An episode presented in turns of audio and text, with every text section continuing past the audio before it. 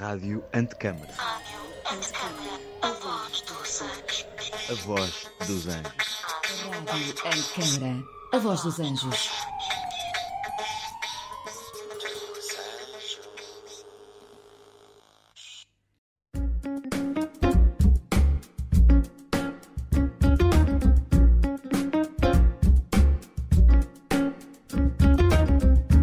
Convidado, um tema e uma conversa bem interessante. Este é o mote do A Conversa com na Rádio Antecâmara, um programa de Ana Sofia Paiva.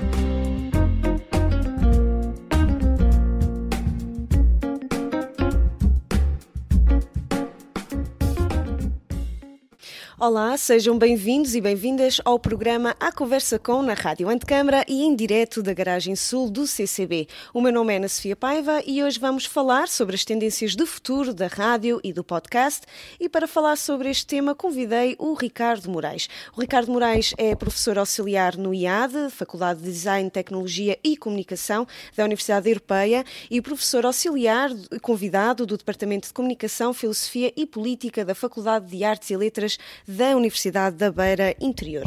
É investigador do projeto Media Trust Lab, Local Media Lab for Civic Trust and Literacy e Remedia Lab, Regional Media Lab and Incubator.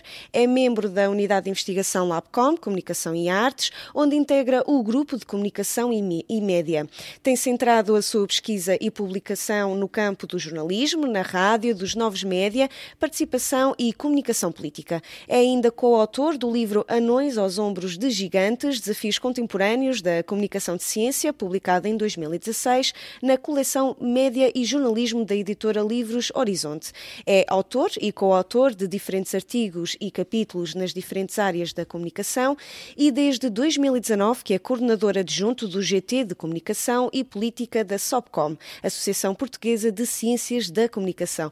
Olá, Ricardo, bem-vindo. Olá, boa tarde. Obrigada por teres aceitado este convite da Rádio Antecâmara, onde vamos falar sobre muitas coisas. Obrigado eu pelo convite e dar os parabéns desde já a este, esta excelente iniciativa da, da Rádio Antecâmara aqui no CCB. Obrigada. Um, vamos então começar aqui. Tu tens vários, vários artigos, várias investigações publicadas e uma delas que eu achei muito interessante é, é de facto sobre um, podcasts e moda. Portanto, tu publicaste um artigo em conjunto com a Clara Fernandes, que também é uma investigadora, em que vocês falam realmente da aplicação destes formatos sonoros à moda. Que, que, que conclusões mais flagrantes vocês chegaram? Portanto, esse, esse trabalho um, surge então dessa colaboração, portanto, eu da área da comunicação, a outra colega da área do design de moda, e o objetivo foi precisamente, por um lado, mostrar, porque eu acho que continuam a existir algumas pesquisas muito numa lógica de estudar o podcast num âmbito mais generalista, mas como eu acho que os podcasts eh, são também cada vez mais um, algo importante para, para trabalhos de nicho. Foi nesse sentido que surgiu a ideia de estudar, juntar aqui podcasts e moda. E a ideia foi também porque surgiu, porque estávamos no, na pandemia, não é? E durante a pandemia todas as atividades acabaram por ser afetadas. A, a área da moda também foi uma das áreas que foi afetada, seja sem. Um, sem desfiles, conjunto de atividades que foram afetadas, e a ideia foi tentar perceber: será que uh, as marcas estão a tentar utilizar o potencial que existe dos podcasts para passar determinadas mensagens uhum. uh, e que podem ser muitas, e verificamos que muitas das mensagens, muitas das, das marcas, e já percebemos também que não são só as marcas que fazem esses podcasts na área da moda, temos desde uh, as marcas de moda, mas depois temos também os jornalistas, designers da área da moda, jornalistas da área da moda, designers, diretores criativos, temos vários tipos de podcasts, isso foi um dos aspectos que nós identificámos. Uh, depois já também as próprias organizações e associações da área da moda começaram a lançar podcasts, tudo numa lógica de tentar chegar uh, a novos uh, públicos, uhum. e isso é também uma das potencialidades do, do, dos podcasts. Nós sabemos que eles têm sido muito utilizados para isso, mas o nosso objetivo foi estudar algo que era uma área de nicho, neste caso a da moda, e tentar perceber se, efetivamente, juntando aqui a questão da pandemia, que influenciou muitas das atividades, de forma que os podcasts eram aqui uma alternativa para comunicar com, com os públicos e percebemos que sim, que efetivamente foram uma alternativa, continuam a ser uma alternativa e servem muitas vezes também, quando estamos a falar uh, de associações da área da moda, não só para se posicionarem, um, não só para comunicarem no, nesta, neste momento da pandemia, mas para se posicionarem em termos políticos, no sentido, sei lá, vamos falar de sustentabilidade, é muito importante. Então, uh, os podcasts servem também para passar essas mensagens uh, e depois percebemos que há, variam muito os modelos. Temos desde o podcast de entrevista mais comum, uhum. uh, a podcasts com outro tipo de formatos, mas foi no fundo, foram algumas das, das conclusões a que, que chegámos que, que nos permitiram e que me permitem também achar que os podcasts podem ser muito importantes e há outros exemplos para, um, para determinadas áreas de nicho e ao nível da investigação também fazermos esses estudos é importante. Por exemplo, uh, tem no, nos últimos tempos a questão da saúde mental, uhum. não só podcasts que tentarem ajudar na área da saúde mental, uh, acho que pode ser também algo importante e ao nível da investigação acho que também devemos caminhar por aí. Exato, até porque, por exemplo, ainda falando um bocado no caso da moda, é interessante porque lá está, a moda existe maioritariamente pelo estímulo visual e não pelo auditivo. Uh, vocês conseguiram perceber um, qual é que era a recepção deste tipo de podcast? Ou seja, havia muita gente a ouvir, não havia? Havia interesse, não havia?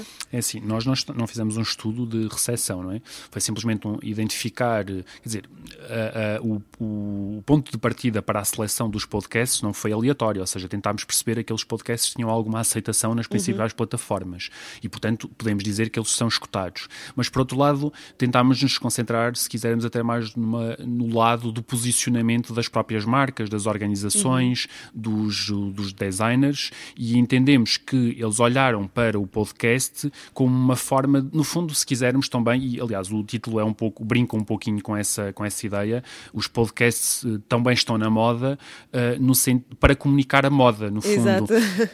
Os podcasts passaram a ser uma daquelas, uh, um daqueles, enfim, há uns que lhe chamam um conteúdo, eu chamaria-lhe um medium, para comunicar e que é utilizado por várias, as mais variadas áreas e a moda não ficou atrás e aproveitou e eu acho que não podemos desligar nada disto daquilo que foi a pandemia, no uhum. sentido em que efetivamente com muitas das atividades eh, presenciais visuais, de experiências visuais afetadas, não é? Porque não é a mesma coisa termos uma experiência visual através de uma conferência Zoom ou quer claro. que seja.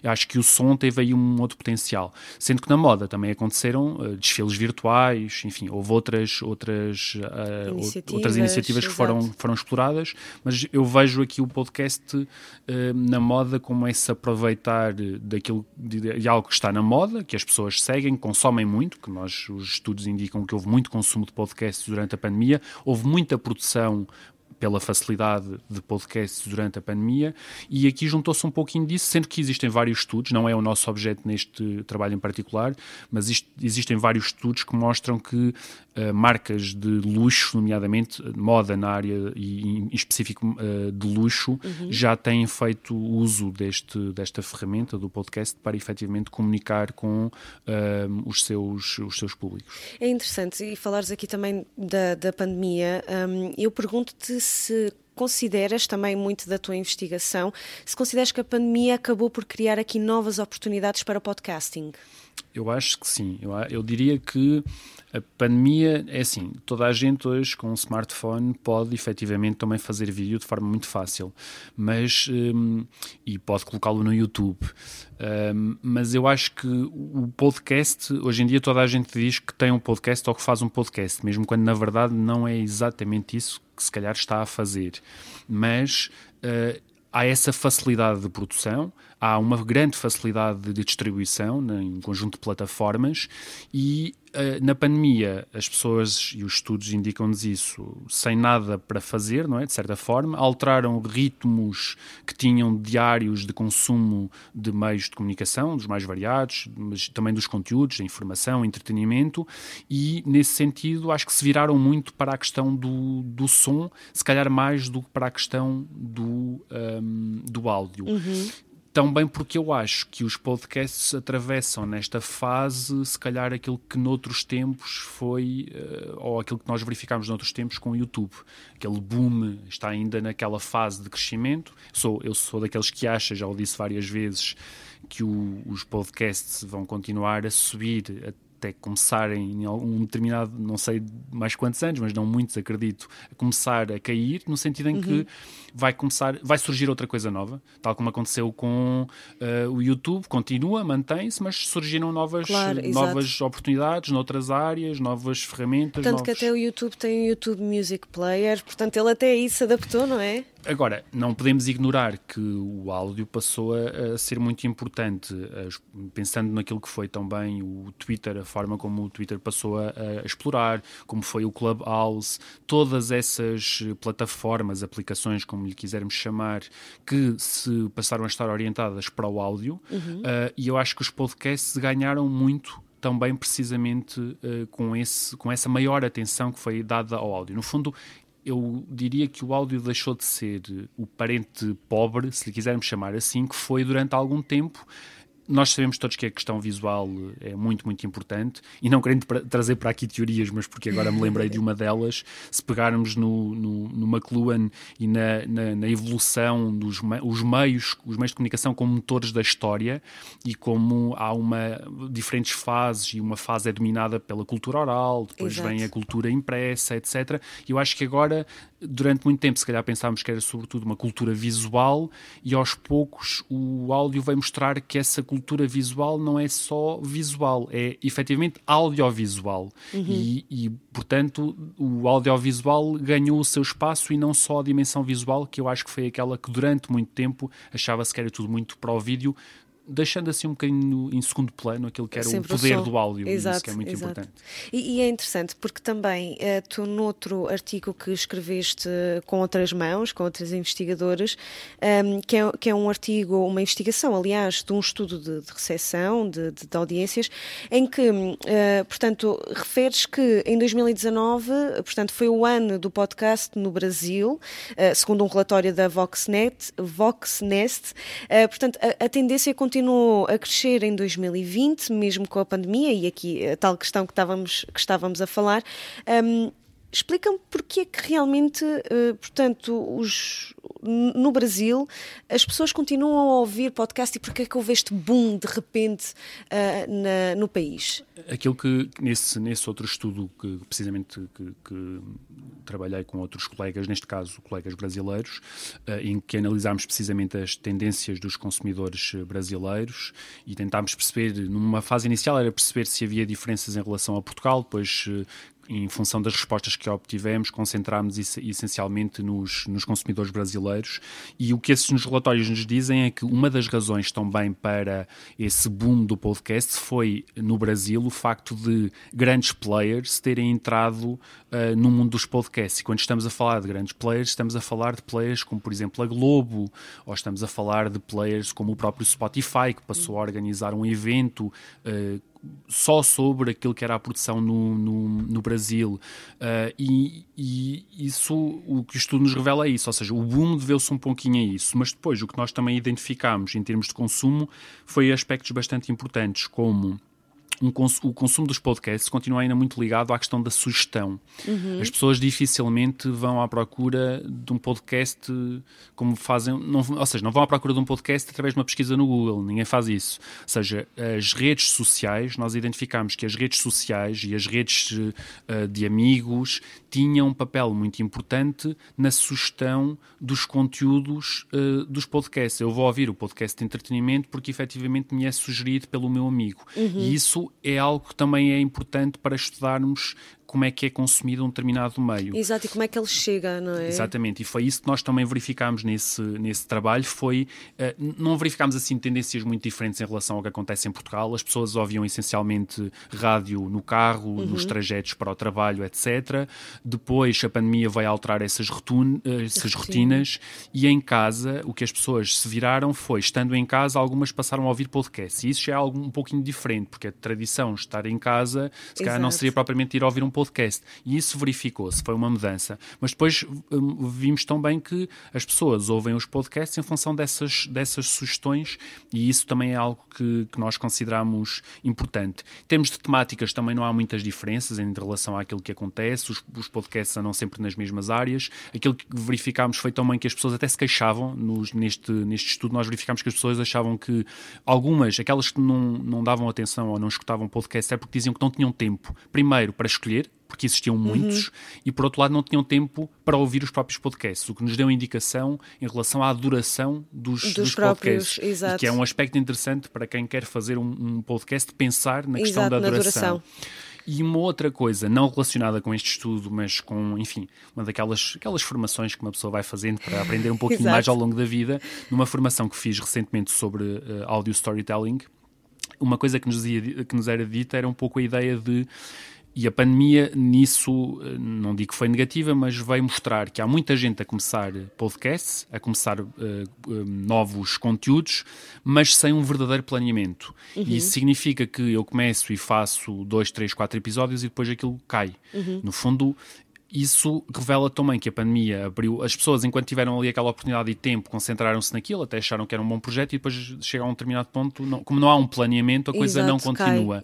E isso também é algo interessante também para estudar. E se nós formos ver quantos podcasts começaram durante a pandemia, quantos é que se mantêm agora, vamos provavelmente ter. Uh, não vamos ter surpresas no sentido em que acontece Exato, isto. Eles acabaram por, por, por desaparecer. Exato. Mas eh, de uma, forma, de uma forma resumida foi isso, e nesse, nesse estudo no, no, no Brasil, alguns dos dados mais interessantes têm a ver com essa, essa mudança nas rotinas, têm a ver também com o facto de Uh, o, a sugestão, a necessidade da sugestão para conhecer um novo podcast uhum. e, portanto, as redes sociais, o papel que elas têm, e, por outro lado, o facto de alguns indicarem que não têm tempo para os podcasts, não têm tempo para o tempo dos podcasts, pois, porque eles são exato. uma duração muito longa. Tudo isso eu acho que são dados interessantes para refletirmos também. Sim, sem dúvida, porque, por exemplo, eh, muito do consumo de podcast é, é de facto em multitasking. Portanto, nós estamos nos transportes, ou estamos na cozinha, ou onde seja, e estamos a consumir o podcast em segundo plano. Então é interessante ver esta dicotomia entre não ter tempo para ouvir e, ao mesmo tempo, muitas das pessoas realmente uh, ouvem em, em multitasking. Exato, e depois, enfim, poderíamos introduzir introduzir aqui outros aspectos que nós não estamos em particular esse fenómeno no Brasil, mas, por exemplo, se pensarmos naquilo que, que, que, acontece em Portugal, e há algumas investigações também já feitas nessa área, percebermos o que é que efetivamente são os podcasts que nós temos nas plataformas. Uhum. O que é que eles são? Se eles são assim, simplesmente, como acontece em vários casos, um recorte, se lhe quisermos chamar assim, daquilo que são os conteúdos que nós temos na rádio, então aquilo que as pessoas estão a fazer é simplesmente uma substituição de rotinas se deixam de ouvir uh, em direto aquele conteúdo na rádio, sabem que têm sempre a oportunidade de o ouvir depois recortado uh, em podcast. Exato. Outra coisa diferente, e se nós nos concentrarmos naqueles que são os podcasts de maior sucesso nos Estados Unidos e, no fundo, o boom de, de, da investigação sobre os podcasts, como o Serial entre outros, uhum percebemos que isso é, um, é, um é uma outra coisa diferente, não é?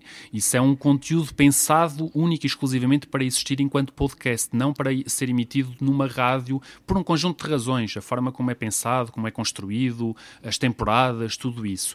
E isso é outra coisa que nos deve também fazer pensar que tipo de conteúdos é que nós temos e a que é que chamamos podcasts e de que forma é que isso não vai influenciar depois aquilo que é o consumo que as pessoas fazem e aquilo que as pessoas dizem sobre os podcasts. Exato. Toda a gente diz que consome podcasts e toda a gente diz, isto pensando em alunos, que quer fazer um podcast. Um podcast. Mas quando se percebe efetivamente o que é que isso implica e qual é que é o caminho, uh, o número desce um bocadinho, já, já, já diminui um bocadinho. E portanto é um pouquinho, acho que esta percepção do que verdadeiramente é ou pode ser um podcast, ou se lhe quisermos chamar, porque há quem não defenda esta diferença que eu estou aqui a fazer, ou pronto, se quisermos diferenciar um podcast, que seria tudo, de um podcast nativo, uhum. ou seja, pensado único e exclusivamente não como algo que sai da rádio, mas existe por si só e que pode ter então um conjunto de outras uh, potencialidades Uhum. ao nível do- da duração, etc, etc. Então, se calhar, uh, temos aqui oportunidades também para novas áreas e ligando ao primeiro tema, novas áreas porque então, se calhar não será só a área da moda, serão outras que poderão fazer muito uh, através de- da utilização dos podcasts. Exato, nós temos vindo a falar sobre essa questão do- de, de- de planear um podcast no, com, noutras conversas e de facto eh, ainda há esta falta de sensibilização para quanto tempo demora a preparar um podcast, seja, toda a produção, antes de efetivamente o podcast ir para o ar e toda a parte da comunicação. Portanto, há aqui um planeamento muito rigoroso, desde a ideia, da, da frequência, da duração, preparar todos os guiões e acho que ainda falta um bocadinho esse conhecimento. Aí estás a dizer que quando há esse conhecimento, às vezes o número dos teus alunos desce.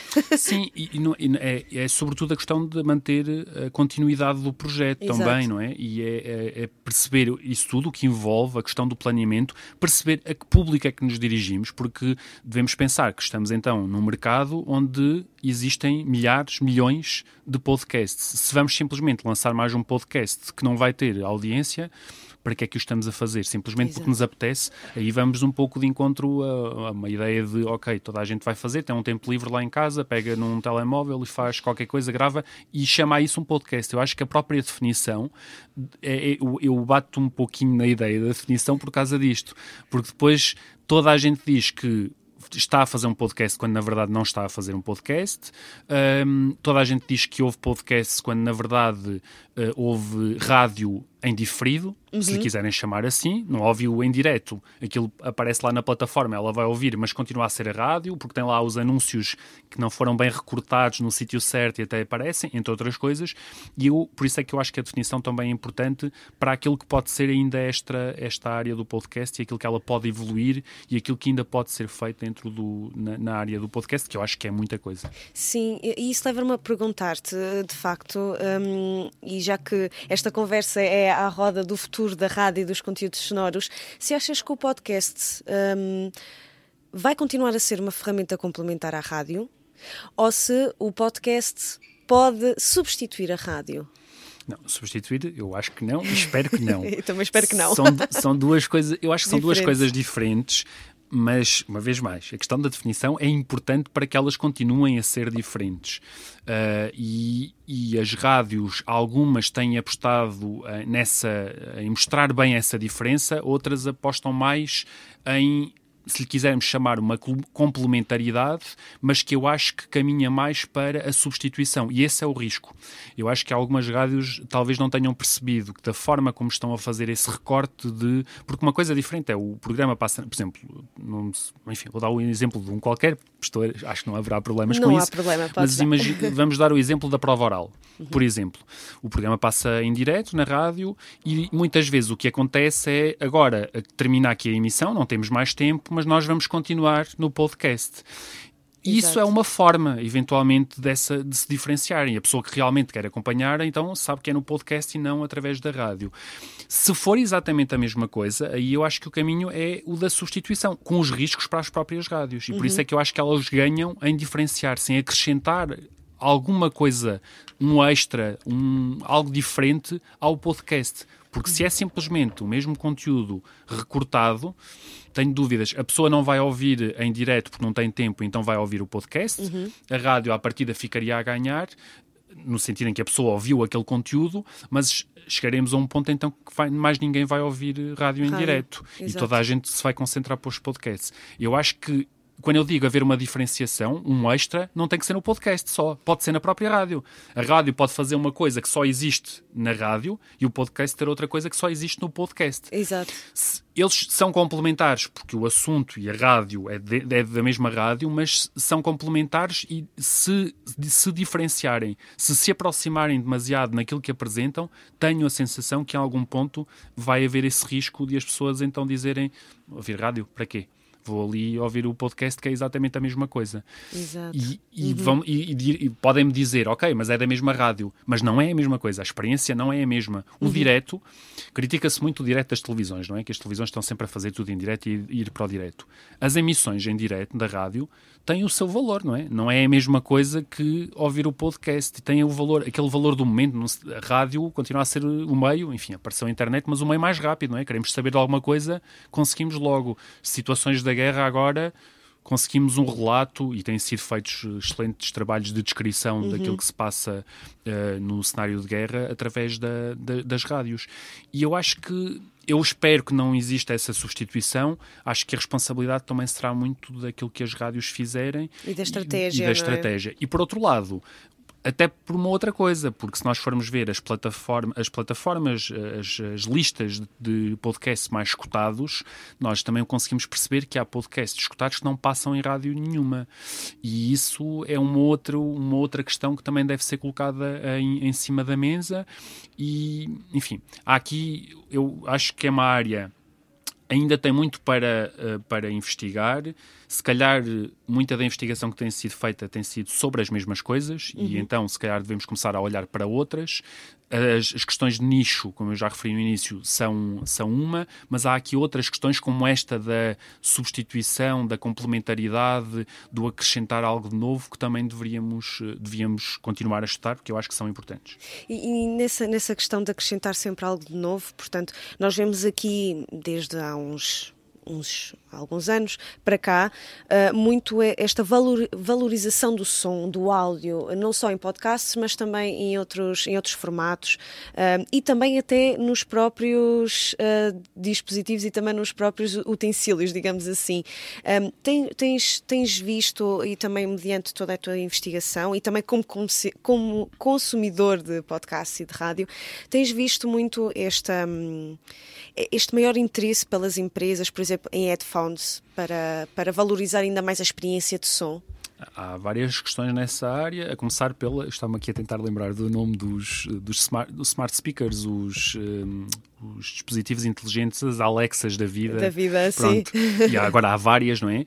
Eh, Que mostram efetivamente esse revalorizar também do áudio e, e não só do áudio numa lógica da escuta, do áudio numa lógica da comunicação. Por isso é que eu há bocado peguei no McLuhan, parece teoria, mas é o pensar no recuperar da cultura da oralidade para, para eh, eh, nesta ligação com os próprios dispositivos.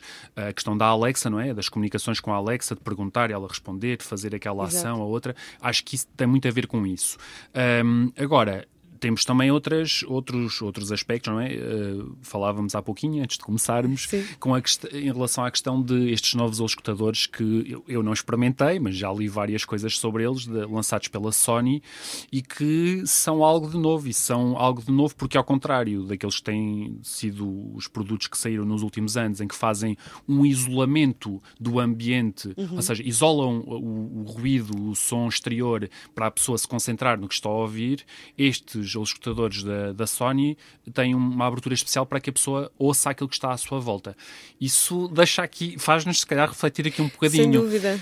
Primeiro, porque se calhar, quando nós falamos muito da questão das tecnologias, dos smartphones, das pessoas estarem muito isoladas, uh, se calhar a Sony pensou que isso seria mais uma forma de as pessoas se isolarem ainda mais e que se calhar o que nós precisamos é manter um contacto com, com o mundo exterior, apesar de estarmos, não ficarmos numa bolha, mas de mantermos esse contacto com o mundo exterior. Isso é algo interessante, acho que nos deve fazer refletir também de que forma é que isso talvez nos leve a refletir de que forma é que o áudio Uh, pode o som, a rádio, os podcasts se relacionam e se devem relacionar cada vez mais com o mundo envolvente, com as comunidades. E se calhar estes, pod- estes uh, os escutadores são um caminho, não sei se foi essa a ideia da Sony exata- exatamente, mas o não isolar as pessoas, mas com essa abertura, fazer com que elas comuniquem com o mundo exterior, parece-me parece interessante. Não sei como é que vai ser a recepção por parte dos, eh, dos consumidores, veremos nos próximos Exatamente. tempos, que eu acho que eles estavam para sair ou tinham saído há muito pouquinho tempo, mas eh, de facto é uma perspectiva diferente em relação uhum. aos, aos restantes. É interessante porque uh, ontem o nosso convidado foi o Tiago Godin, que ele veio falar sobre som espacial e sobre todo o seu um, trajeto enquanto músico e produtor e também agora investigador, e ele de facto falou sobre a questão do um, cancelamento de ruído que os headphones agora também trazem, que nós sabemos, e que de facto tinha esta, esta diferença eh, com estes novos auscultadores da Sony, que é os cancelam o ruído, fazem com que a pessoa esteja completamente imersa. E ele próprio assistiu uma vez na rua a uma, uma rapariga que ia sendo atropelada porque de facto não tinha percepção que estava a ouvir o que estava cá fora. E agora temos esta questão de termos à mesma uns aos escutadores, mas que têm, digamos, uma via para o, o. Ele até na altura chamou ruído exterior porque hum, de facto há crianças que já estão tão. Estão, eh, que utilizam tanto os auscultadores que chamam aquilo que é o som do nosso mundo ao redor, o ruído externo, o exterior, não é? Enquanto que o ruído normal é aquele que ouvem nos headphones.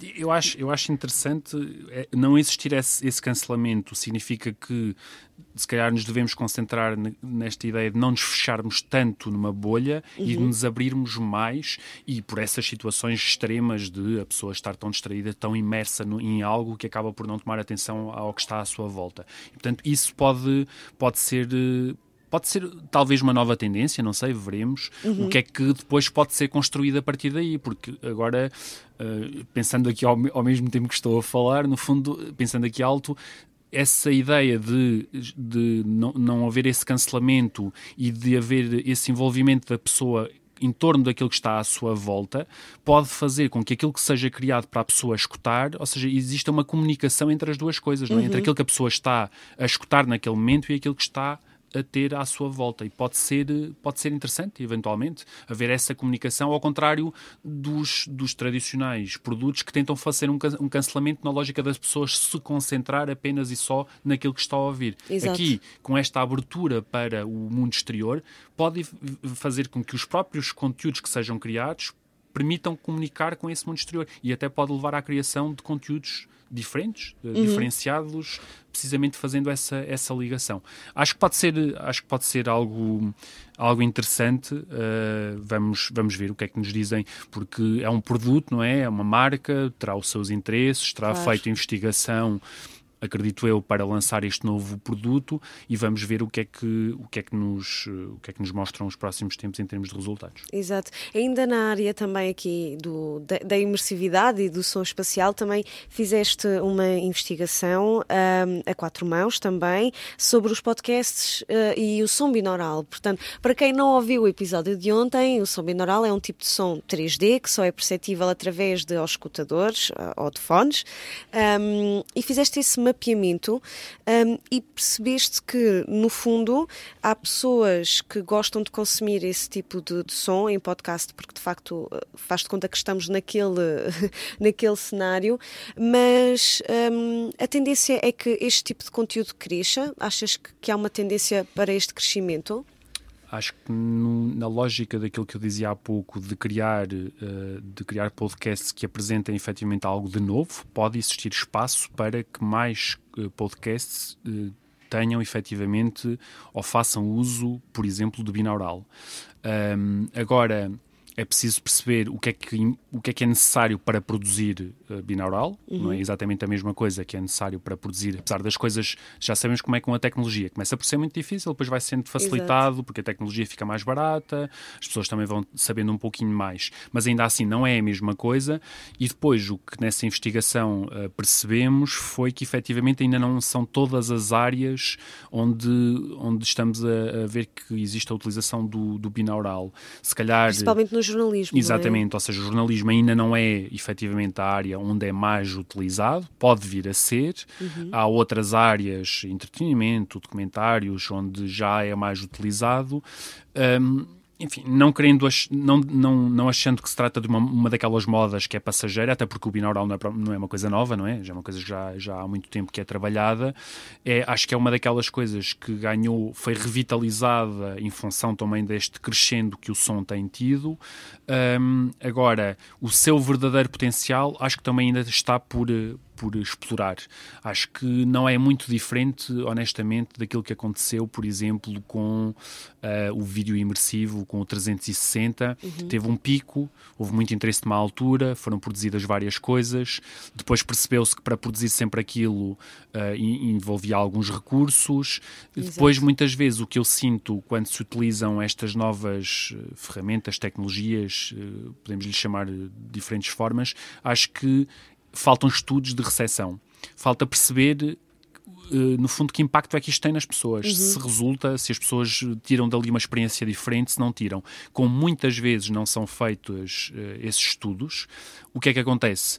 Não são feitos esses estudos, não sabemos e se calhar a coisa até estava a resultar e deixa-se de se investir porque achamos que aquilo que estávamos a, a, aplicar em termos de recursos era maior do que o ganho. Uhum. E se calhar não. Mas como não são feitos esses estudos, por vezes sinto que eu também sou, há um relatório muito interessante do, do Reuters uh, da, do in, Institute, Reuters Institute, Institute, sim, que basicamente uh, falava para inovar não inovar não significa necessariamente fazer coisas que brilham, que. Shiny que, things. Exatamente, é? as shiny things, aquelas coisas que brilham, chamam muita atenção. Inovar às vezes podem ser as coisas mais simples. E, e, isso é importante para percebermos que inovar podem ser as coisas mais simples, mas temos que perceber se elas resultam. E uhum. resultar é, ok, fazemos uma primeira vez e depois temos que perceber, temos que ir perceber junto das pessoas se aquilo resultou ou não resultou. Tenho sempre a sensação que há muitas coisas uh, nos vários mercados, nas várias áreas, na comunicação, que são feitas precisamente porque brilham e que não, não há tempo para perceber se elas funcionam ou não, uhum. porque também não se vai perguntar às pessoas o que é que elas acharam sobre aqueles conteúdos, sobre aqueles produtos, etc. E gostava que muitas vezes fossem feitos mais, mais estudos na área da recepção para se perceber o que é que poderia efetivamente resultar e para não acontecer aquilo que de de anos, de tantos em tantos anos vai acontecendo, que é algo que torna-se uma coisa grande, ou seja, uhum. muito na moda e com muitos resultados, que já alguém tinha percebido isso antes, mas como não testou, Exato. não teve Caiu. feedback, acabou por deixar cair. E mais tarde percebe-se, ah, eu já tinha tido esta ideia há não sei quantos anos atrás, mas não testou. Não testou e, sobretudo, não foi recolher o feedback, que eu uhum. acho que é aquilo que muitas vezes uh, continua a faltar. Então, é, lá está. Então, um, assinalas que esta parte da recepção, portanto, perceber se aquele, está, se aquele conteúdo está a funcionar, é de facto esta lacuna que existe, não é? E eu, eu, diria isto em relação a tudo, mesmo quando, mesmo quando se fala sobre a questão da rádio, versus a questão dos podcasts, acho que se calhar e quando eu digo fazer estudos de recepção, muitas vezes é fugir também daqueles estudos quantitativos que existem a, a pontapé, não é? Ou seja, que no fundo fazemos meia dúzia de questionários e vamos perguntar às pessoas e temos um conjunto de dados estatísticos, mas que revelam um pouco sobre efetivamente a experiência da pessoa. Uhum. E acho que estudos mais qualitativos nestas áreas poderiam ser importantes para termos, para recolhermos outro tipo de percepções e para podermos fazer, se calhar, depois outro tipo de trabalhos uhum. no futuro.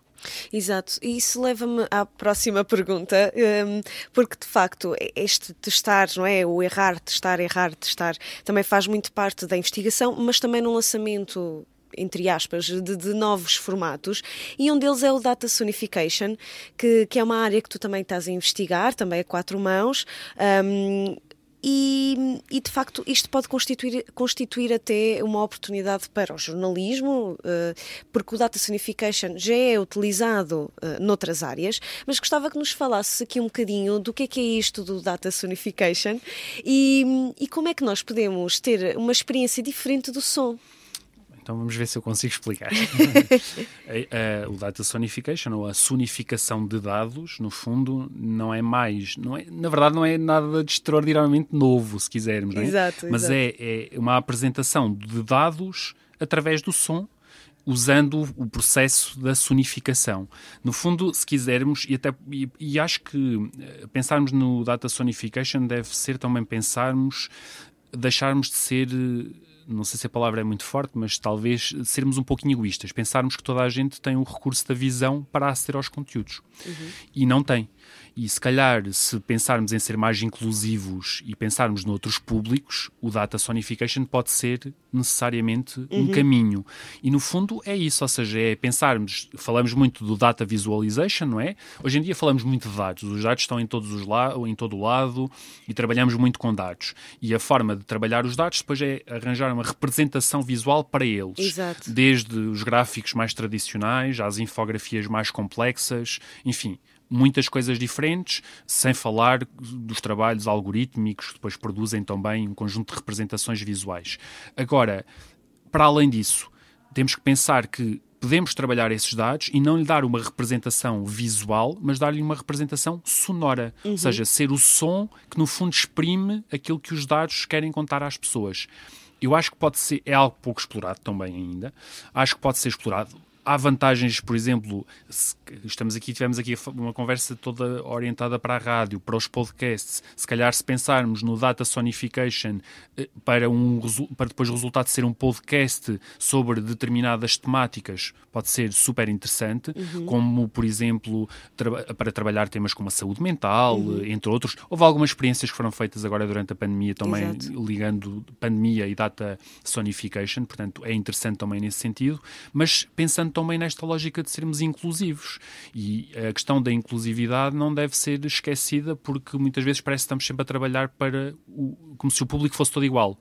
E não é, não é não só por ter algum tipo de limitação, mas não é também por ter tipos de interesse em relação ao consumo de informação diferente ou em uhum. relação ao consumo de conteúdos diferentes. Há pessoas que podem simplesmente não, não, ser, não ser atraídas pelas questões visuais, Exato. pelo consumo, uh, acharem que uma infografia, por mais explicada que esteja, é ainda assim muita informação e muito difícil de apreender aquela informação. E se calhar, através desse conteúdo sonoro, faria uma apreensão daqueles dados de uma outra maneira. E, portanto, é mais uma das áreas para, para explorar no fundo já se percebeu que eu exploro muita coisa, se calhar não chego a muitas conclusões, mas acho que sim. Enfim, é, há muitas coisas para explorar e efetivamente o som tem vindo a ganhar importância e isso faz com que se diversifique também a investigação nestas, nestas várias áreas e o, o, o Data Sonification é apenas mais uma dessas áreas, sendo que acho que pode ter aqui um papel importante ao nível da inclusão e um papel importante também para os trabalhos na área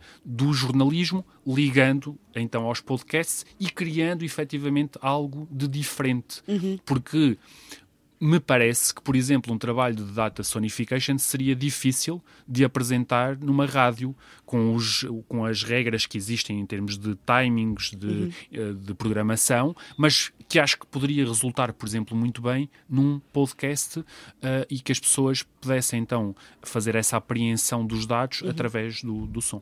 E, e, só para perceber aqui melhor, uh, portanto, esta sonificação de dados, não é? darmos. Uh digamos, som aos dados, não é a mesma coisa se dissermos que é música. Portanto, sonificação de dados não é música. Não, sonificação de dados não é música porque cada um, cada um desses sons, dessa essa sonificação vai ter uh, um sentido e vai ter, ou seja, está-nos a dizer alguma coisa em relação àquele, àqueles dados. Uhum. Não é simplesmente, ou seja, os sons não são colocados por acaso, uh, a organização, todos eles têm um sentido ao querer transmitir alguma coisa à pessoa e que no fundo é um dado.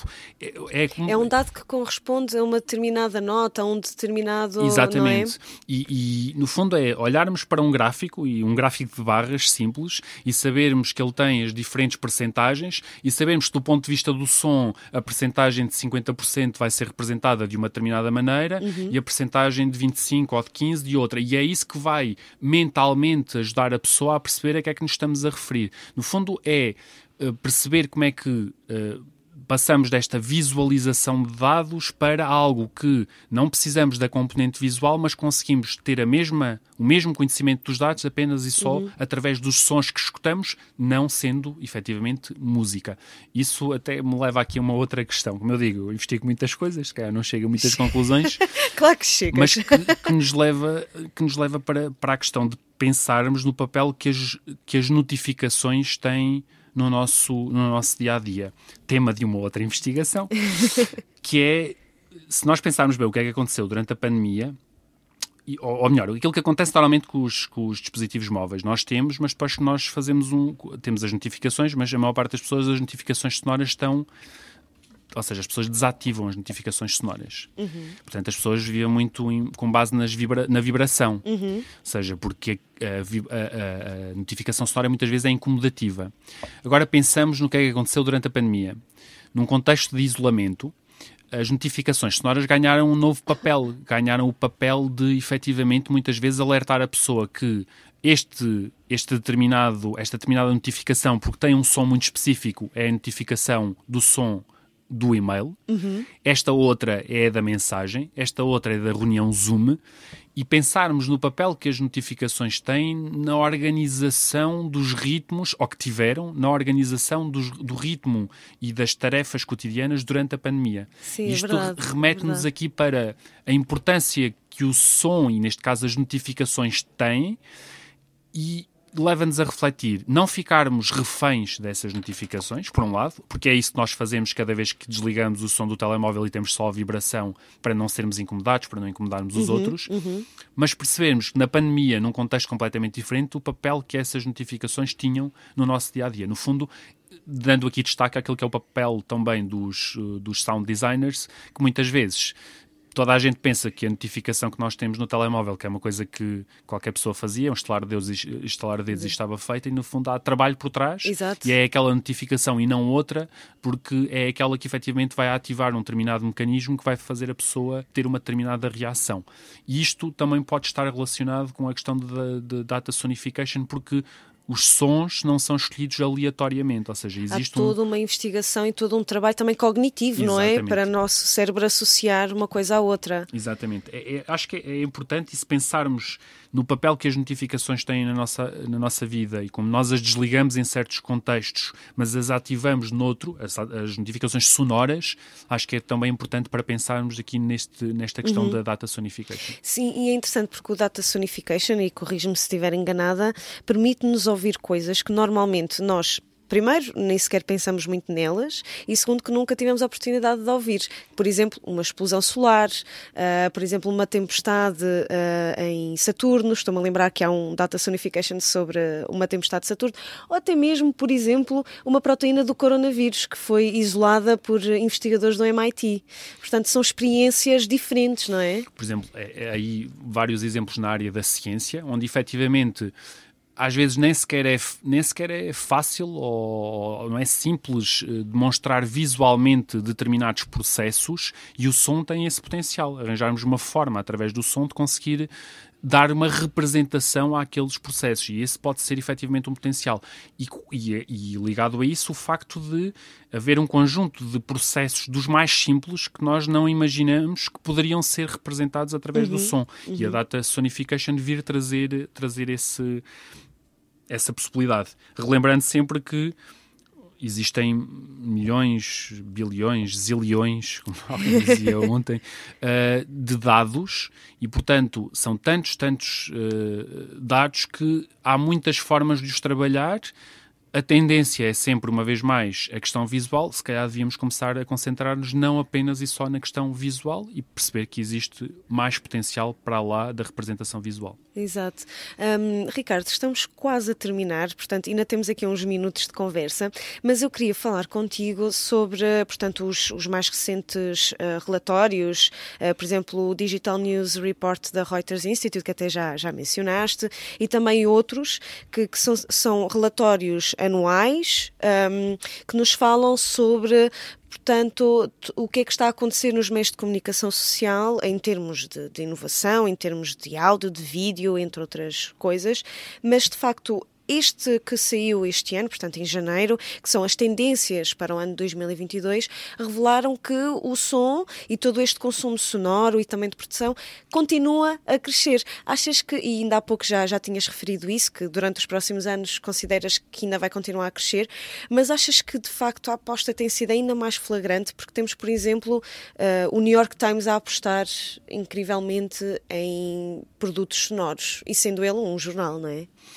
Acho que sim. Acho que, Quais é que são as tuas previsões? Acho que agora seria mal se eu não tivesse lido os relatórios, mas por acaso li. por acaso até leste. uh, mas uh, não, sim, acho que efetivamente esses relatórios fazem um estudo bastante interessante porque fazem um mapeamento de todos os países, de um conjunto de países e, portanto, as tendências dos últimos dois, três anos têm mostrado isso, um crescimento ao nível do áudio. Acho que vai, vai continuar a, a, a acontecer. Acho também que vamos assistir se calhar a maior, pensando concretamente no caso dos podcasts, a uma maior de competição entre plataformas. Basta pensar, se formos ver os números, uh, de qual é era a plataforma que dominava, uh, como o Spotify, uh, não era, não era o Spotify, Sim. agora passou a ser o Spotify, de como há outras plataformas a tentar entrar aqui neste, neste setor. Sim, até o iTunes, desculpa te interromper, o iTunes mudou o nome para Apple Podcast, portanto aqui é até uma mudança de música para podcast. Exatamente. É? Todas essas mudanças evidenciam que há hoje uma maior preocupação em relação às questões do áudio, uma maior aposta também áudio enquanto produto, enquanto áudio numa, numa, lógica, aposta no áudio também como estratégia de marketing de várias, de várias empresas na área da comunicação uhum. também, uh, e portanto eu acho que uh, o caminho vai ser, vai ser por aí o, o, áudio tem aquela vantagem, é o que eu digo, não é, não é assim muito diferente da questão uh, visual, da questão dos vídeos, mas apresenta ainda algumas diferenças. A ideia de qualquer pessoa poder uh, gravar e fazer qualquer coisinha, portanto, eu acho que para o futuro, o que nós vamos também começar a, perceber é que terá que ser feita uma aposta maior na qualidade, isto por parte de, de profissionais, para se conseguirem, no fundo, um, distinguir, não é? Uhum. Separar, enfim, se quisermos o trigo do joio, uhum. não é? Ou seja, separar os profissionais dos amadores e não há problema nenhum disso, todos podem ter o seu espaço, mas não são a mesma coisa, claro, não é? Claro. Portanto, a questão da qualidade eu acho que é, é importante e muitas vezes ouvimos certas, certos conteúdos que são apelidados de podcast, mas que não têm a qualidade de um, de um conteúdo exato, de áudio. De áudio. Uh, de, por outro lado, acho que continuamos, vamos continuar a assistir àquilo que já tem sido os últimos anos, mas que vai ser cada vez maior, maior diversidade. Podcasts sobre as coisas mais inacreditáveis, sobre quando eu falava das questões de nicho, é muito uhum. isso. Vamos ter podcasts sobre coisas que ninguém se lembrava, provavelmente nunca se tinha lembrado de fazer um podcast sobre aquele assunto e agora lembrou-se e vai fazer e Exato. há espaço para isso. E isso, se, não quero voltar aqui às teorias, mas no fundo a questão de todos sermos produtores todos sermos consumidores e produtores ao, ao, mesmo, mesmo tempo, tempo, haver uhum. o espaço, as plataformas terem permitido isso. Agora, Outro aspecto interessante tem a ver com uh, não só da competição entre as plataformas, mas também uh, nas oportunidades que podem existir para aqui uh, podcasters independentes terem o seu espaço, aqueles que não fazem um podcast e no ano a seguir estão a dar na rádio, não esses, os outros que querem continuar numa lógica de podcast independente, e aí se calhar podem eh, existir outros, outro, outras oportunidades, como por exemplo um, eh, os NFTs, enfim, outras, outras oportunidades para, para, esses, para esses podcasters acho que também pode ser, eh, o caminho também pode ser um, ehm, por aí. Por um lado, acho que vai haver maior diversidade, por outro lado, acho que alguns podcasts vão se tornar mais, cada vez mais personalizados, numa uhum. lógica de uh, criar uma, uma, uma, relação de intimidade com os ouvintes. Uh, e aquilo que eu tenho dito é que eu acho que eles vão continuar a crescer por mais uns dois, três, enfim, isto fazer futurologia, mas por mais alguns anos e depois vai aparecer outra coisa. Tenho a sensação uhum. que vai aparecer uma outra coisa que vai ser aqui um pouco, vai revolucionar um pouquinho isto tudo. Se calhar pode continuar a ser áudio, pode ser áudio misturado com outra coisa. Mas uh, o, de, o denominador comum é o áudio. Achas que o futuro continua a ser auditivo? Eu acho que eu acho que agora que recuperamos muito esta lógica da cultura oral, uhum. eu sinto um pouquinho isso e enfim, se quiséssemos pegar aqui naquele estudo que saiu uh, que diz que os portugueses não leram um livro eh, nos Sim. últimos uh, não sei quantos anos, ano, coisa, algo do género. Sim, foi mais de 50%. Exato. Se quisermos pegar nesses dados que são preocupantes, uh, mas então temos que perceber também o que é que eles andam a escutar e por que não pensar nos podcasts, por exemplo, ligados aos audiobooks. Uhum. E as pessoas não... Já começa a haver, não é? Essa procura já existem, já existem. mas se calhar perceber que se calhar as pessoas não estão disponíveis para ler, mas estão disponíveis para ouvir uhum. uh, um, um bom audiobook. Enfim, podem ser outros caminhos a explorar, pode ser interessante numa lógica de um, contribuir para esse flagelo que é a questão da cultura e esse estudo acho que nos deve preocupar Sim, a todos em relação à questão da leitura. Não estou a dizer que um audiobook é a solução para tudo. Não, não, mas, mas pode ser uma alternativa. Pode ser um caminho para, no Exato. fundo, despertar o interesse para depois a pessoa ir ler algo. E aí algo que também pode ser interessante, se calhar, é pensarmos nos podcasts integrados numa lógica de um, narrativa transmediática, ou seja, não pensarmos os podcasts de forma isolada, uhum. mas pensarmos o podcast como fazendo parte de um universo transmediático em que eu encontro algo sobre uma determinada história no podcast, mas o resto é complementado num livro, uhum. o resto numa série, uh, algo numa exposição e se calhar desta forma conseguirmos contribuir para um aumento do consumo cultural uh, no país pode ser algo também interessante. Portanto, Sem dúvida. A lógica transmediática também pode ser aqui uhum. bastante, bastante interessante. Sem dúvida. E Ricardo, uh, eu tenho que perguntar, porque de facto uh, temos estado a falar sobre rádio e podcasts, mas aqui a estrela da rádio tem que vir sempre ao de cima e eu queria te perguntar o que é que a rádio é para ti? Eu sei que isto é uma pergunta clichê, mas o que é que é a rádio para ti na tua vida? A rádio ou, neste caso, também os podcasts? Portanto, enfim, há, haveria várias respostas possíveis para, para isso. Eu não, não vou dizer, não sou daquelas pessoas que desde pequenino ouvia rádio, nada disso.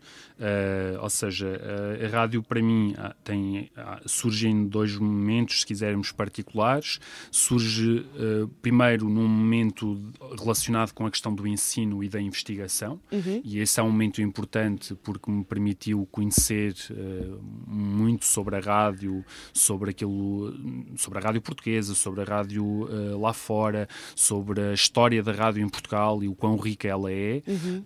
Um, e portanto, esse é um momento importante importante. E depois a rádio, eu diria que uh, a rádio continuam a ser as pessoas que a fazem. No fundo, há uh, um conjunto de pessoas e há um conjunto de rádios, não vou dizer agora aqui quais nem quais as pessoas, para não deixar outros de parte, mas há, no fundo, personifico a rádio muito em algumas pessoas uhum. e essas pessoas fazem com que. Uh, continua a fazer sentido ouvir a rádio. No fundo, é um pouquinho essa, essa ligação que eu faço com a rádio. Em relação aos, aos podcasts, e fazendo aqui a separação, porque eu acho que ela é importante de, de se fazer. Sim. Os podcasts, para mim, são efetivamente o que se calhar são para muita gente, são a oportunidade de aceder a conteúdos que eu não aos quais eu não teria acesso de outra forma, não só aqueles que passam na rádio, uhum porque é aquilo que nós temos atualmente em termos de podcast, mas também aqueles que não passam na rádio, são conteúdos que não teriam espaço ou dificilmente teriam espaço nos meios uh, por várias questões, seja pela questão da dimensão, uhum. seja pela questão dos assuntos abordados, da forma como são abordados, e o podcast representa esse espaço de liberdade criativa, de pluralidade, de acesso a, a conteúdos que de outra forma eu acho que não, não, seria, não seria possível.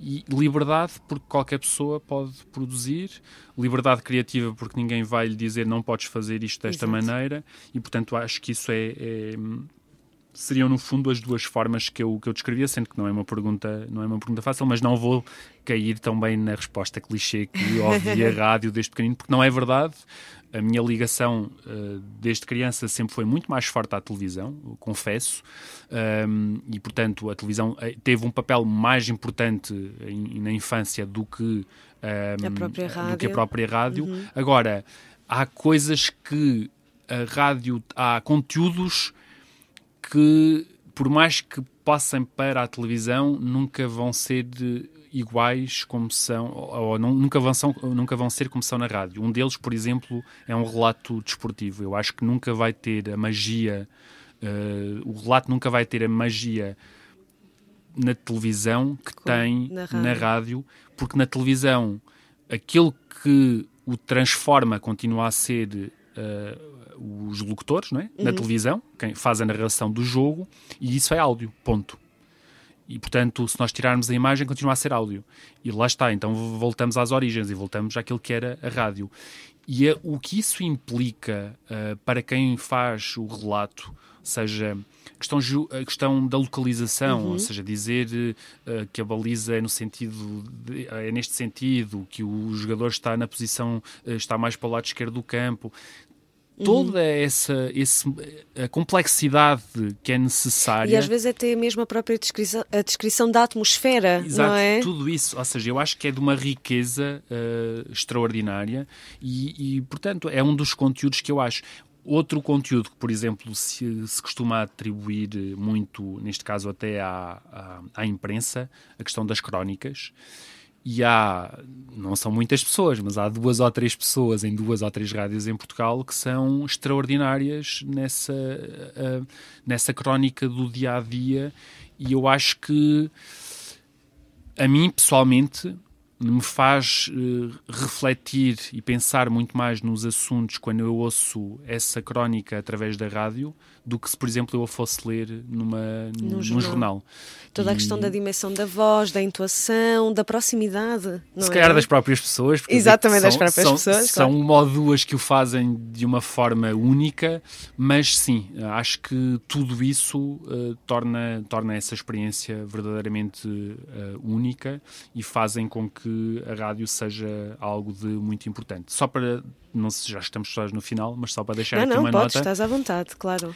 Que é uma coisa que não, não falámos muito, mas que importa destacar, uhum. que é uhum. também o, o, papel importante que a rádio, e não propriamente os podcasts, aqui mesmo a rádio, tem uhum. para as comunidades locais.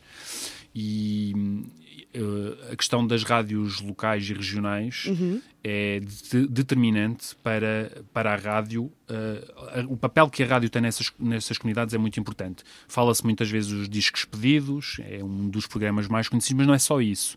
Acho que é, uh, efetivamente, nós, muitas rádios locais e regionais, não temos ainda o podcast. O podcast não chegou na forma como está nos outros Exato. sítios, nas outras rádios mais, mais comerciais, nas rádios maiores e então faz com que a pessoa efetivamente perceba o que é a rádio e qual é a importância da rádio.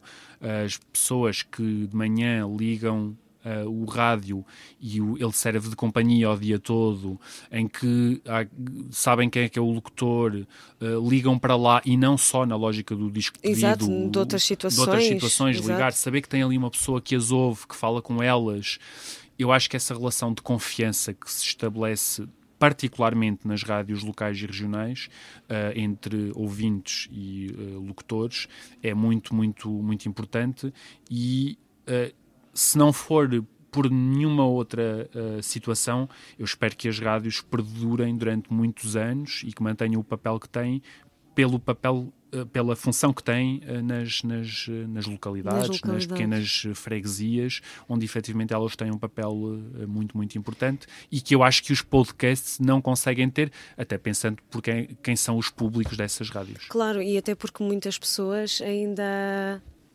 Até porque muitas pessoas ainda, uh, portanto utilizam uh, o, o, aparelho da própria rádio uh, e acedem à própria rádio através do aparelho e não através da internet ou do, do podcast, como estavas a referir, não é? Sim, isso leva-nos para aquela distinção que eu costumo dizer que às vezes falamos do rádio e da rádio, não são, não são a mesma coisa, não é? Há, há algumas pessoas têm tendência a confundir o rádio uh, aparelho a rádio emissão, não é? São duas coisas diferentes, mas sim Há pessoas que têm o rádio aparelho e fazem daquele objeto quase um objeto de culto.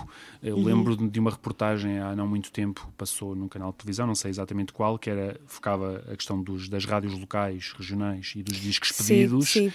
e de darem exemplos de alguns ouvintes que tinham o rádio numa espécie de pedestal, quase ao lado da santa lá em casa, e, e a pessoa se virar para a rádio. Isso é outra coisa bastante interessante, é as pessoas é esse tipo de pessoas faz o consumo da rádio muitas vezes diferente daquele que é o consumo de rádio tradicional, que é a pessoa está a fazer outra coisa qualquer enquanto está a ouvir rádio. Uhum. E essas pessoas param, ou seja, quando estão a ouvir rádio é como se estivessem a ver televisão, porque estão efetivamente focadas naquilo que está a ser dito, naquela uhum. música, naquelas pessoas que estão a falar do outro lado, e por isso é que eu acho que no contexto local e regional uh, a, a, rádio, deixando completamente de lado a questão dos podcasts, é, é determinante. Sem dúvida, Ricardo. Muito obrigada e obrigada por teres aceitado este convite da Rádio Antecâmara. Eu é que agradeço o convite agradeço-te a ti pessoalmente e agradeço também à, à Rádio Antecâmara. Uh, saudar uma vez mais o, o, projeto, a excelente iniciativa, não só aqui agora nesta residência artística, artística. No, no CCB, mas por tudo aquilo que tem vindo a fazer, que é de facto também uma prova que é possível continuar a fazer algo de diferente e inovador sem ser necessariamente só podcast, sendo também ainda a velha e tradicional rádio. Verdade. Muito obrigada, Ricardo. Obrigado, eu.